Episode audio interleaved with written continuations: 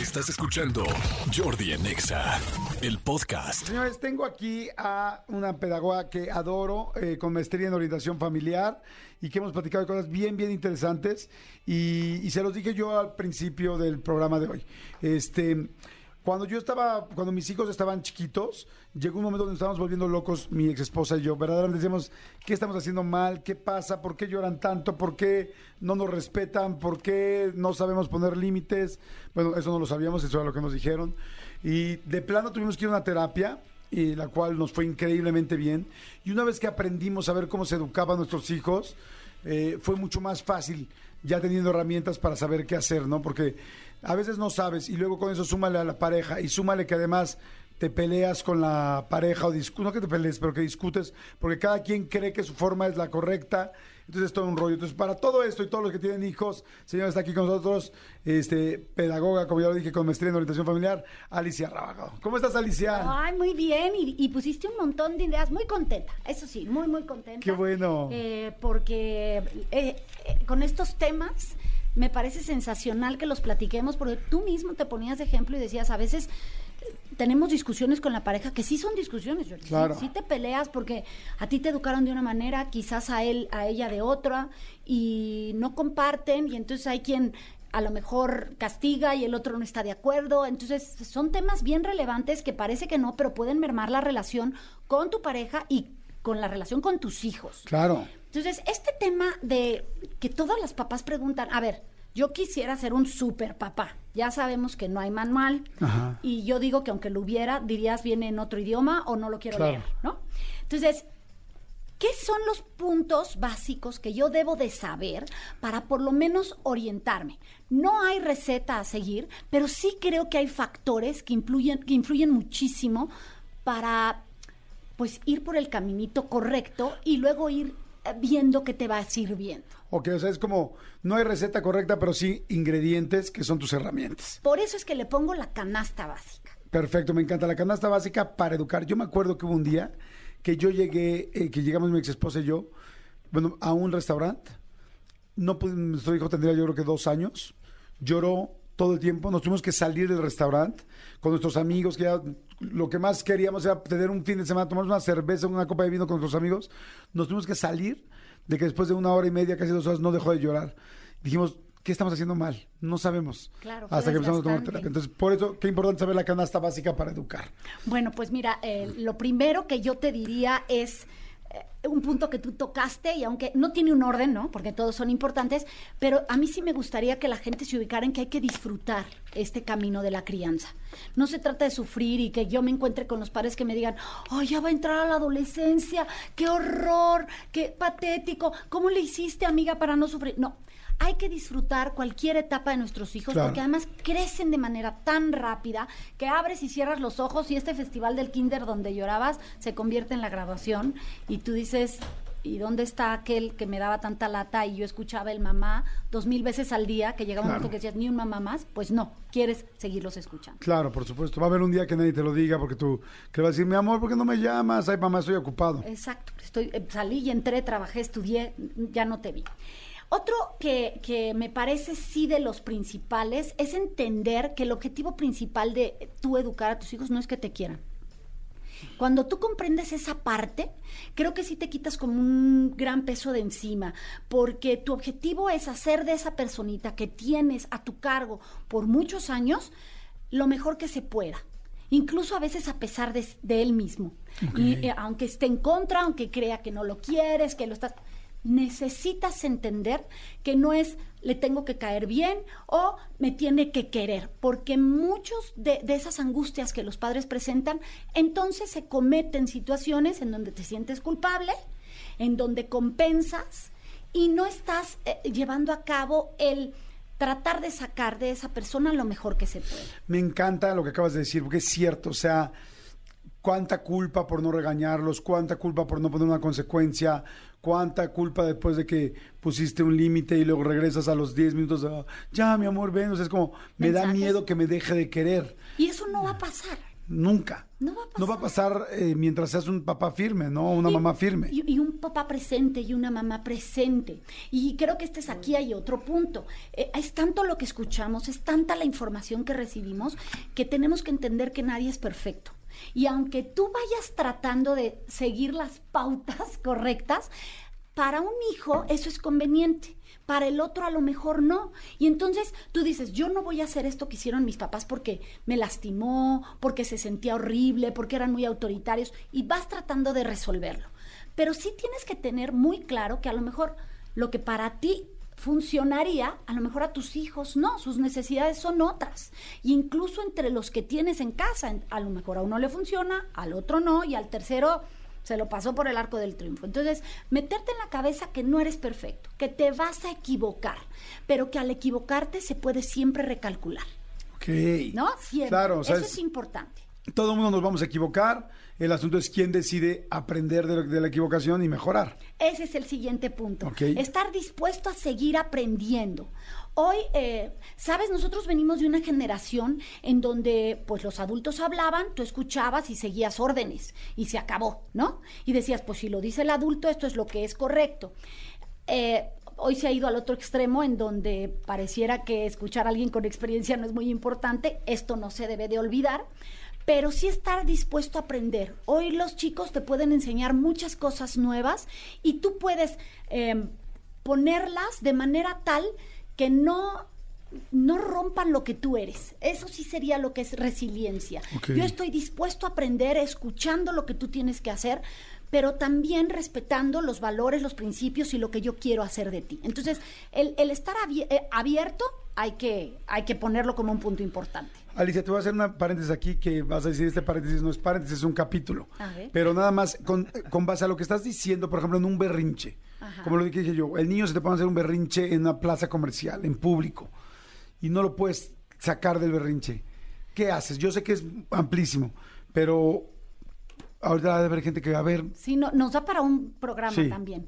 Y, y, eh, por ahí hay que apuntarlo para que no se olvide porque es un tema bien importante. Fíjate lo que te pasa en un berrinche. Yo quiero que recuerdes ese momento en ese restaurante en donde tu hijito de dos años hacía un berrinche. A ver, lo primero que haces es que se calle, ¿no? Lo que quieres es que se calle. Empieza tu cuerpo hasta generar nerviosito, Sí. ¿no?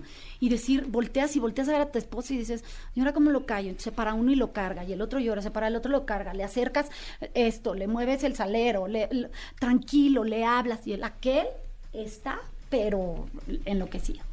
Mi sugerencia es, levántalo de la sillita, salte a un espacio que a ti también te dé paz, porque él ya te sintió nervioso. Él sabe que algo está pasando Claro. y que ese berrinche está moviendo algo en ti. No sabe qué, pero sabe que hay un síntoma en ti.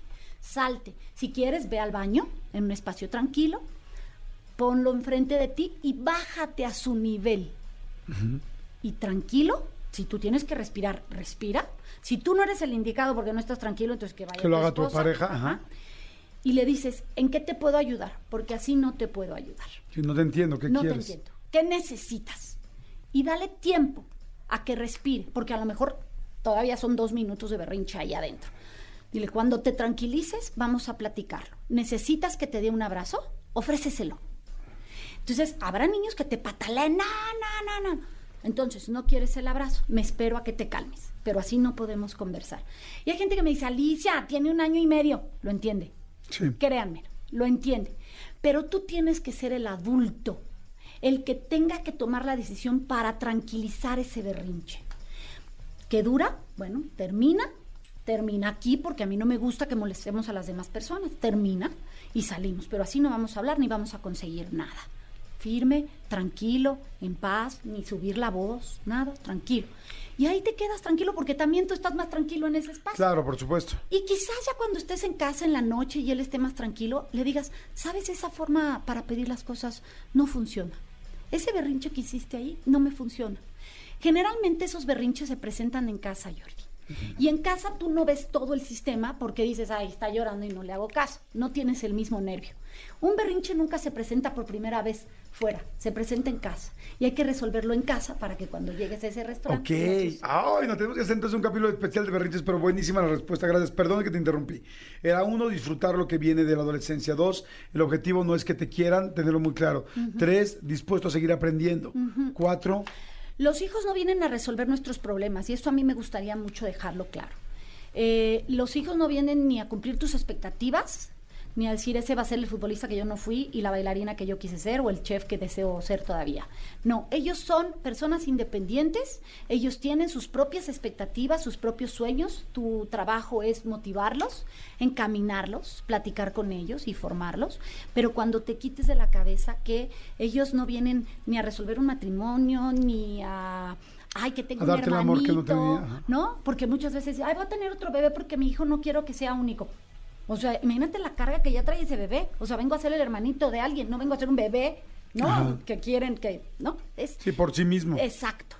También les pido, y esto creo que sí hago mucho hincapié, que confíen en lo que hacen. Tú como papá, cuando tienes muy claro el objetivo y sabes hacia dónde te diriges con eso que pides, confía en lo que hiciste. ¿Por qué? Porque me he dado cuenta, Jordi, que pues somos ese adulto cuando tienen, cuando están niños eh, 9, 10, hasta 9, 10 años, pues tú tomas muchas decisiones por ellos y los estás enseñando a ser independientes. Y luego el pasar a una adolescencia en donde empiecen a tomar más decisiones, en donde se conviertan más autónomos, nos cuesta a los padres. Entonces es, es que ya no me hace caso, es que ya no me obedece, es que quiere hacer lo que le da la gana, porque al que le está costando un poco soltar es a ti, es que me da miedo que haga Claro. esto, es que me da... Empieza a confiar en el trabajo que has hecho. Si has sido congruente, si has estado ahí, si estás presente, si observas, si conoces a tu hijo, confía Wow, me dale encanta. oportunidad. Fíjate cuántos, cuántos puntos son importantes. Ajá. Tener en claro que educar no es fácil. O sea, no está fácil, no, no se resuelve tan fácil porque se requiere de mucho compromiso, de mucho respeto, de mucho tiempo, de mucho amor.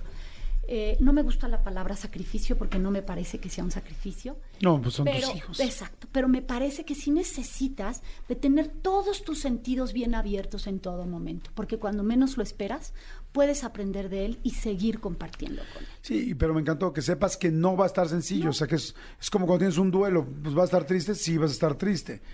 O sea, va a mejorar, sí va a mejorar. Claro, claro. Y otro punto también es enseñarlos, creo que aquí eh, se vuelve esto un tema que nos podría dar para otra entrevista, enseñarlos a quererse y a respetarse. Porque cuando tú le explicas a un niño cómo, cómo hay que quererse y cómo hay que respetarse, le estás diciendo cómo es que el mundo lo va a querer y lo va a respetar, en la forma en que él se quiera. Pero eso empieza, la autoestima, que es un tema fabuloso, eso empieza por esta imagen que como papás les vamos haciendo a nuestros hijos y que esperamos que ellos vayan formando su autoconcepto. Entonces, a ver, la autoestima no es una continua repetición de halagos. La autoestima es llevar a tu hijo a que se conozca con lo bueno y lo malo que tiene.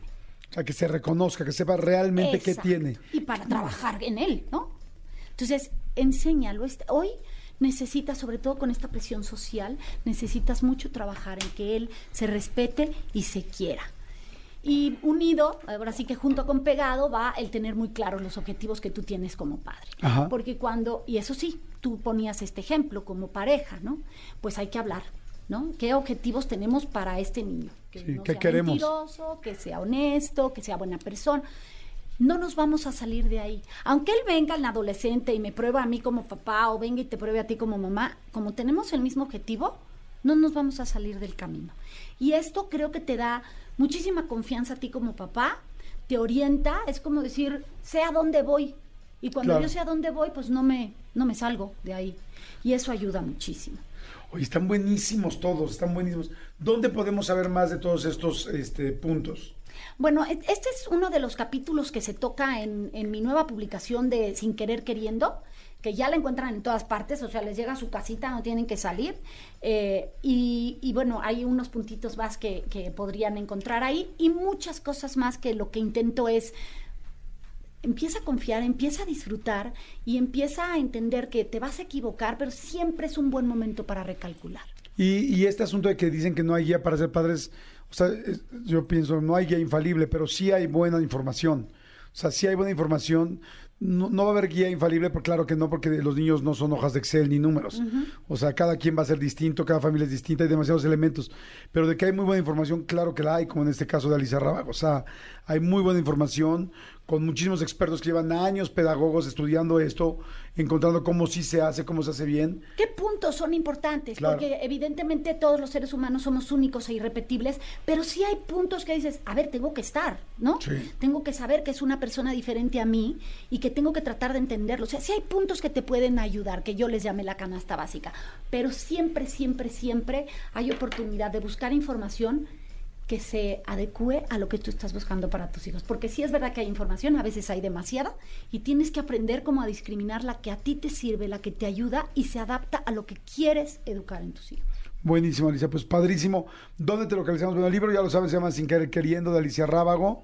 Y a Eh, mí me- en todas las redes me encuentran como Alicia Rábago. En la única diferente es Instagram, que estoy como Edúcalos para que los demás. Pero si pones Alicia Rábago por ahí también aparezco. Canal de YouTube, Twitter, este, eh, pues ¿qué me falta? Facebook. TikTok. Ajá, TikTok, no, TikTok lo tengo abierto porque soy media mensa. Y mis hijos todavía me dicen, ma, esa como que no es para ti, no te metas tanto. Buenísimo. Alicia, gracias, muchas gracias. Ahí está. Todas las preguntas que estás mandando lo haremos en un segundo programa con ella. Gracias, Alicia. Y bueno, ya en la siguiente seguimos platicando de todo ese asunto y de los berrinches. ¿Te parece? Muchísimas gracias. Y Perfecto. feliz cumpleaños. Gracias, corazón. Muchas gracias. Escúchanos en vivo de lunes a viernes a las 10 de la mañana en Exa FM 104.9.